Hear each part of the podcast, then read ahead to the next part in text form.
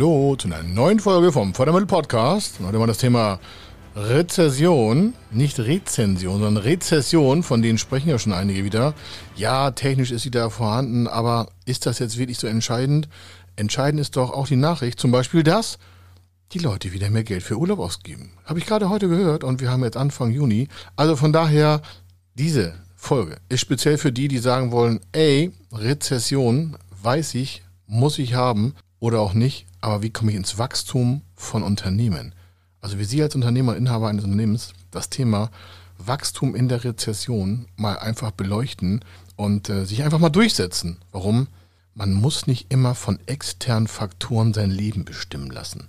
Manchmal ist es einfach cool, durchzuziehen. Also, hier die Folge für Sie. Direkt, frisch auf den Tisch.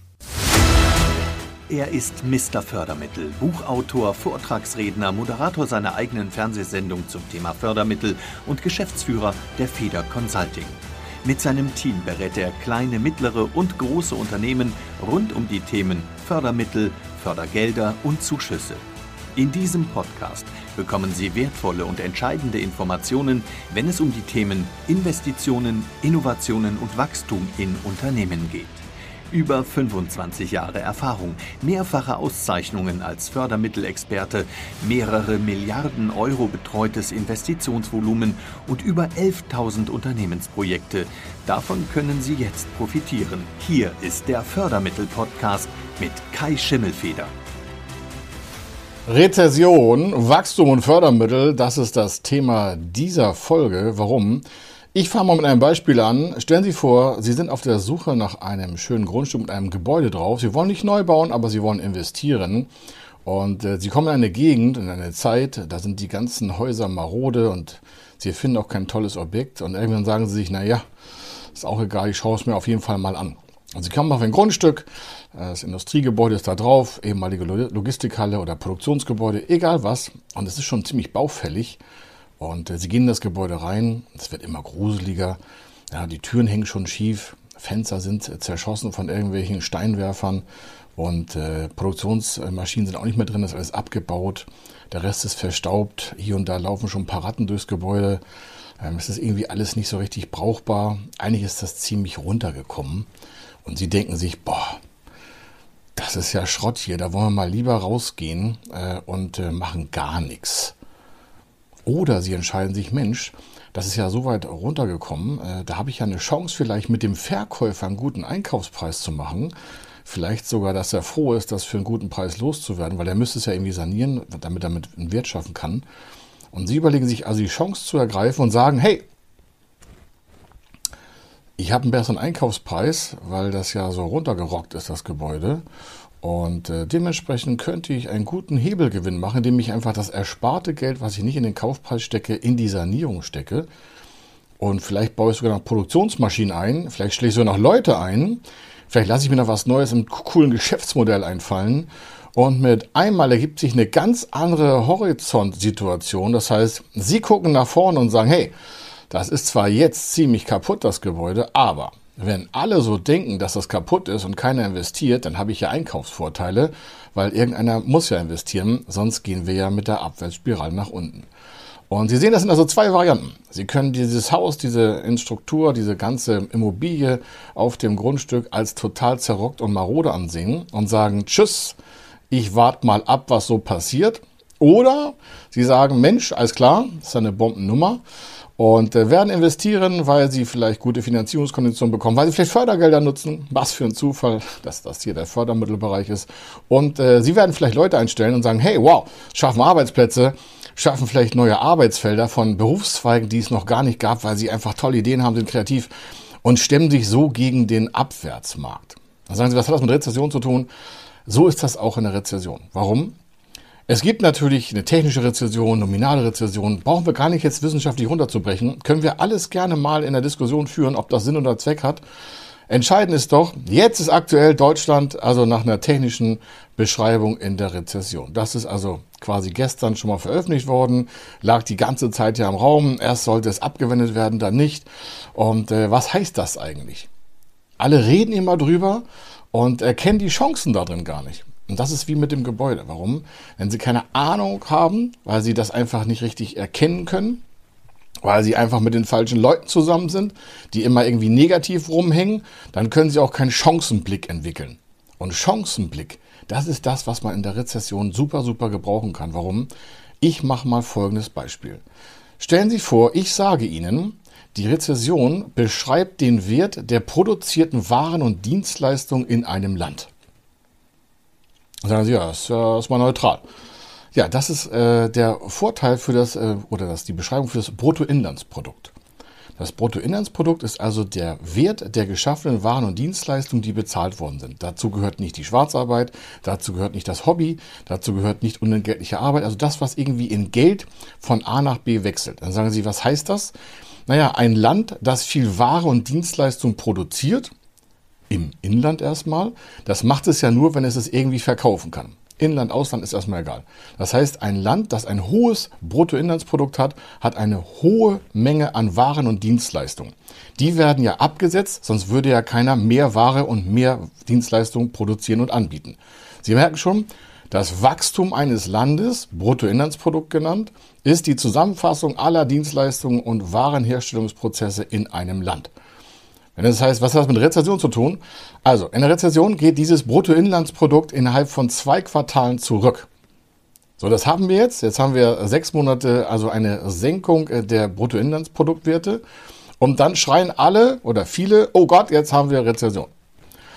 Das heißt also, es wurde weniger Ware und weniger Dienstleistungen produziert und zur Verfügung gestellt, weil der Absatz in Stocken gekommen ist. Wie kommt jetzt der Absatz in Stocken? Na okay, aktuell ist jetzt keine wirtschaftswissenschaftliche Herleitung nötig. Inflation. Die Preissteigerung der letzten Monate und Jahre hat dazu geführt, dass die Leute sagen, oder viele, nicht alle, das ist übrigens sehr interessant, dass ein großer Teil, der investiert und ein aber noch größerer Teil, der nicht investiert oder nicht kauft. Das gilt für Endverbraucher wie für auch Unternehmen. Also es gibt jetzt schon Unternehmen seit Jahren, die investieren immer weiter, weiter, weiter und achten nicht auf das politische Geschwafel, ob Rezession oder nicht, oder Wirtschaftswissenschaftler. Denen ist das völlig egal, was gesagt wird. Warum? Die haben ihre Pläne vor Jahren schon festgemacht und können gar nicht so schnell auf die Rezession reagieren. Das heißt, so ein Werk baut sich deswegen nicht ab oder langsamer, nur weil irgendwo draußen jemand schreit, ja, das Bruttoinlandsprodukt äh, wurde quasi abgeschwächt. Also nochmal, die Preissteigerung, Inflation genannt in diesem Fall, hat sich vergrößert. Das Geld sitzt bei den Leuten vielleicht ein bisschen knapper, aber erstmal gedanklich. Warum? Eine große Menge von Menschen investiert ja weiter. Das können Sie an den Aktienindizes sehen, die völlig abgekoppelt sind von dem Thema Rezession. Wenn Sie heute aktuell äh, mal vergleichen, wir haben also jetzt Ende Mai, äh, dann können Sie sehen, wenn die alle von Rezession quatschen, warum steigt der DAX oder tendiert einfach mal über 16.000 Punkte rundum bei. Ja?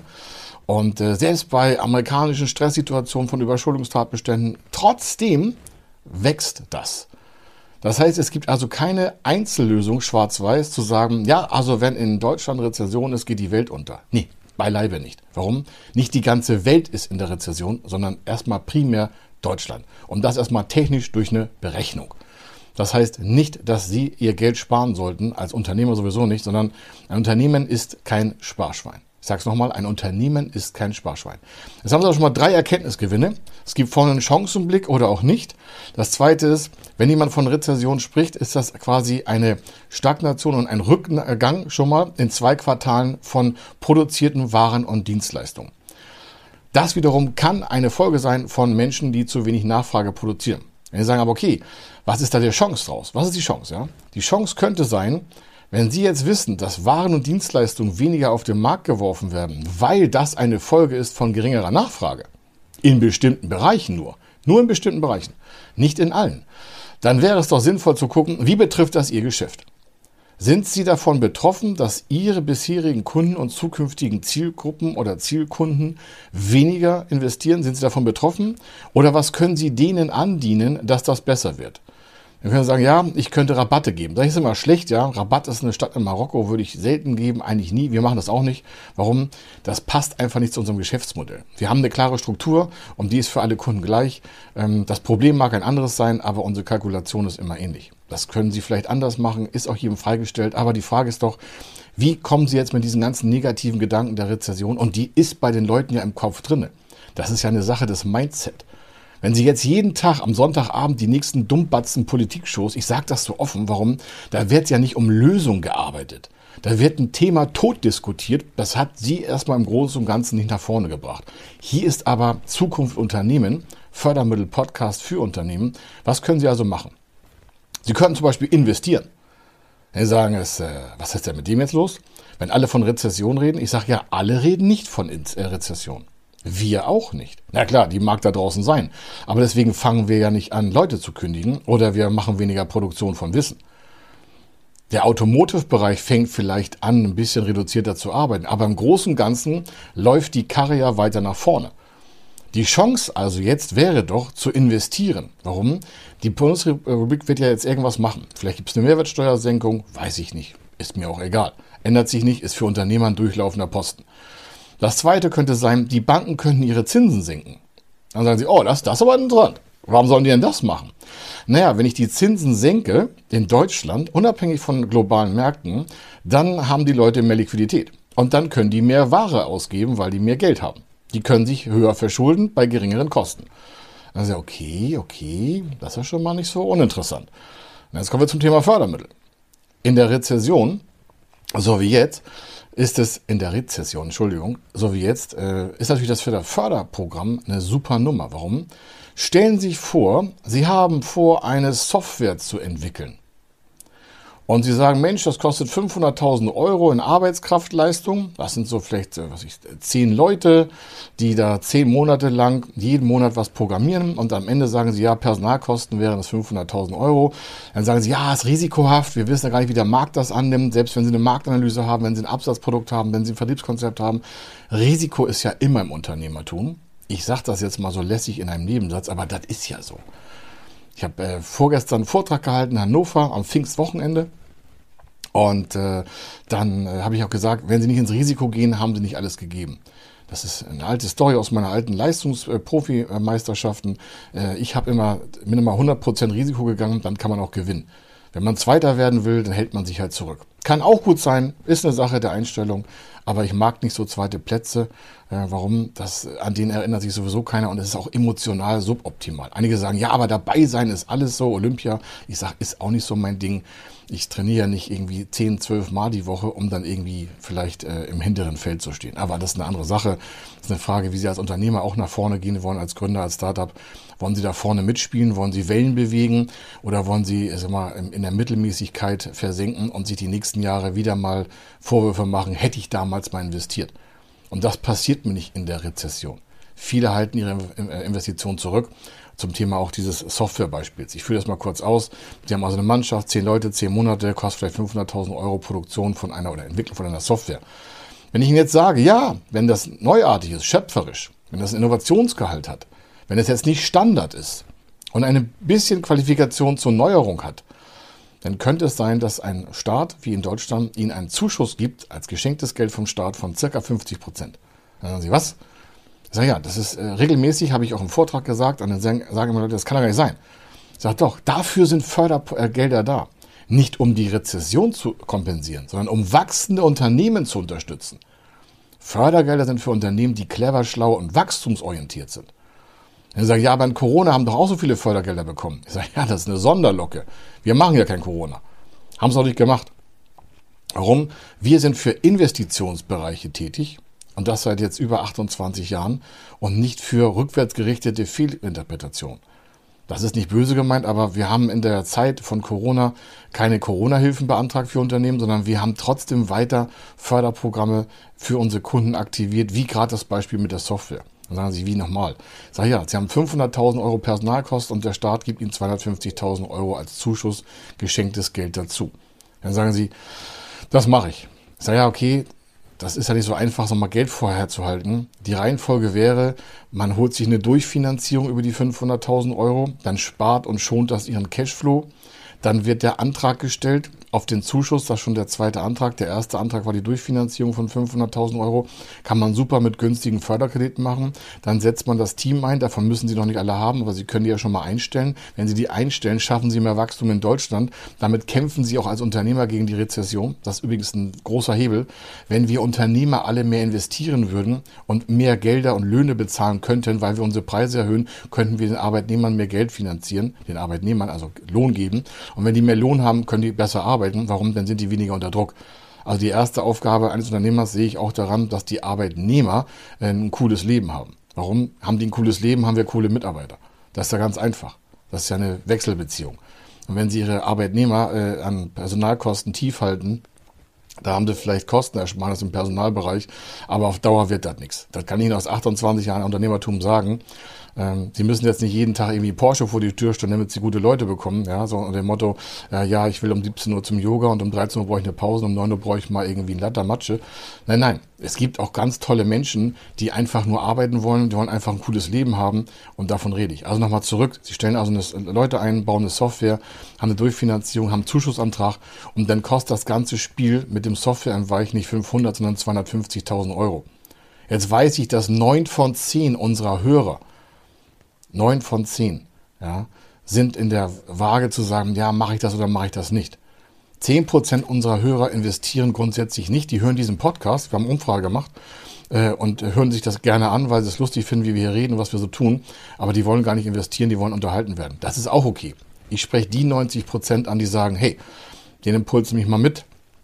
Also, erster Impuls ist, trotz der Rezession investieren, dann sichern Sie sich also komm mal Ihren Wirtschaftsbereich. Sie können Vorteile nutzen gegenüber dem Wettbewerb.